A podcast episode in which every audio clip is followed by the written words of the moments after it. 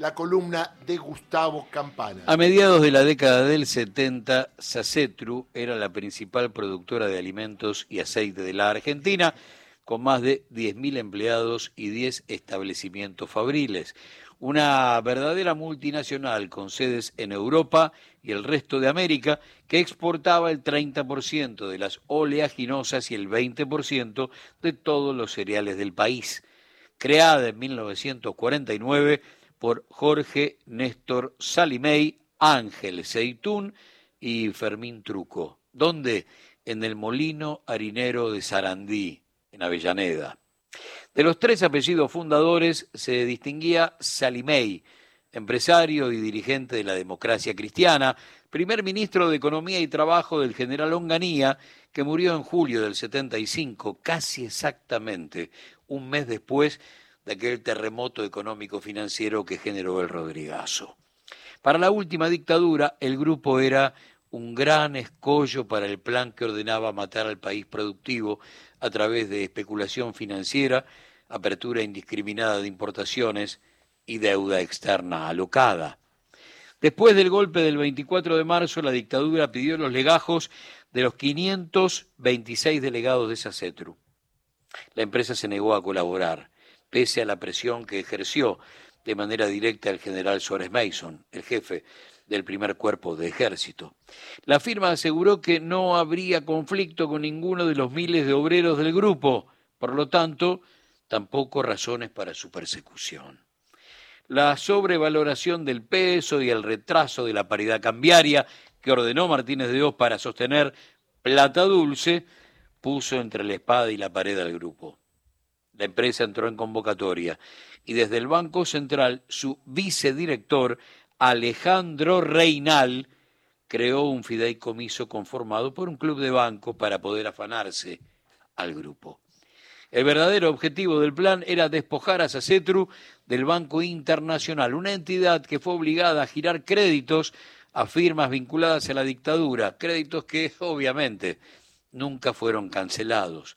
Negaron financiación para el salvataje tanto el Banco Central como el Banco Provincia de Buenos Aires y cuando los empresarios no pudieron paliar una deuda de más de 500 millones de dólares a principios del 81, Sacetru quebró. Fue el 7 de marzo. Fue obligada a vender al International Bank of America. La operación se concretó en marzo del 81, sin autorización de la justicia en el marco de una maniobra por la que el grupo no recibió un solo centavo. Después, 15 directivos fueron acusados de violar la ley de subversión económica, pero finalmente fueron sobreseídos en democracia. En 2013, Salimey presentó una denuncia para que la quiebra de esa CETRU se investigue como delito de lesa humanidad. El arquitecto de la maniobra fue Reinal, Reinal, no te olvides, Reinal. Formado en el JP, Morgan de Nueva York, Reinal tenía un prontuario con muchas causas similares. Te cuento un par.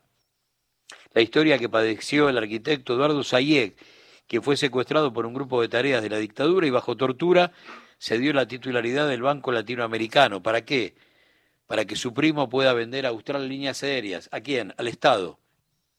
La compró en un pase de manos para que los privados se quedaran con millones y millones de dólares que poníamos nosotros.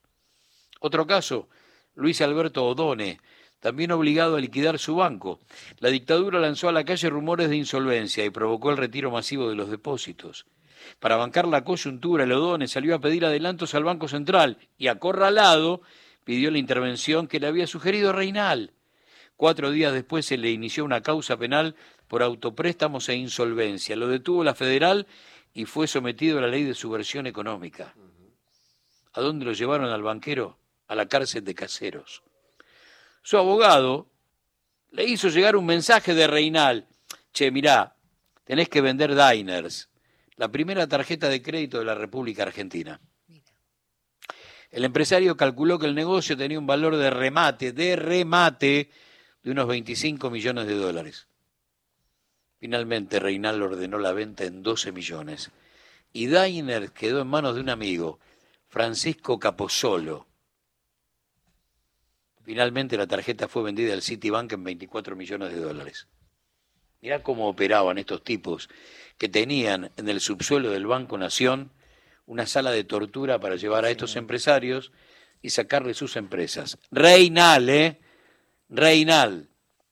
¿Por qué hablamos hoy de Sacetru? Porque el hijo de Salimey, el hijo de uno de los fundadores del conglomerado empresarial y además un grupo de ex empleados impulsaron una causa en la justicia federal para que se investigue la destrucción del grupo durante la última dictadura. Consideran que se trata de una historia que prueba la razón económica del terrorismo de Estado. Un reciente informe de la Dirección General de Asesoramiento Económico y Financiero incorporó como prueba en el expediente algo que tiró Jorge Salimey arriba de la mesa.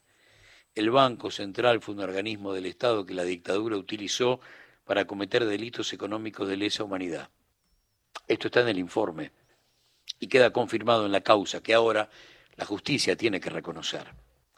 Eh, ¿Por qué? ¿Por qué todo esto? Hay dos listas de la derecha que son lo nuevo disfrazado, son lo viejo disfrazado de nuevo. En realidad, la República Argentina, a través del liberalismo, el neoliberalismo, los conservadores de la década infame, han sido, son y serán chorros, secuestradores, torturadores y asesinos. Esa es la historia con la que confrontamos.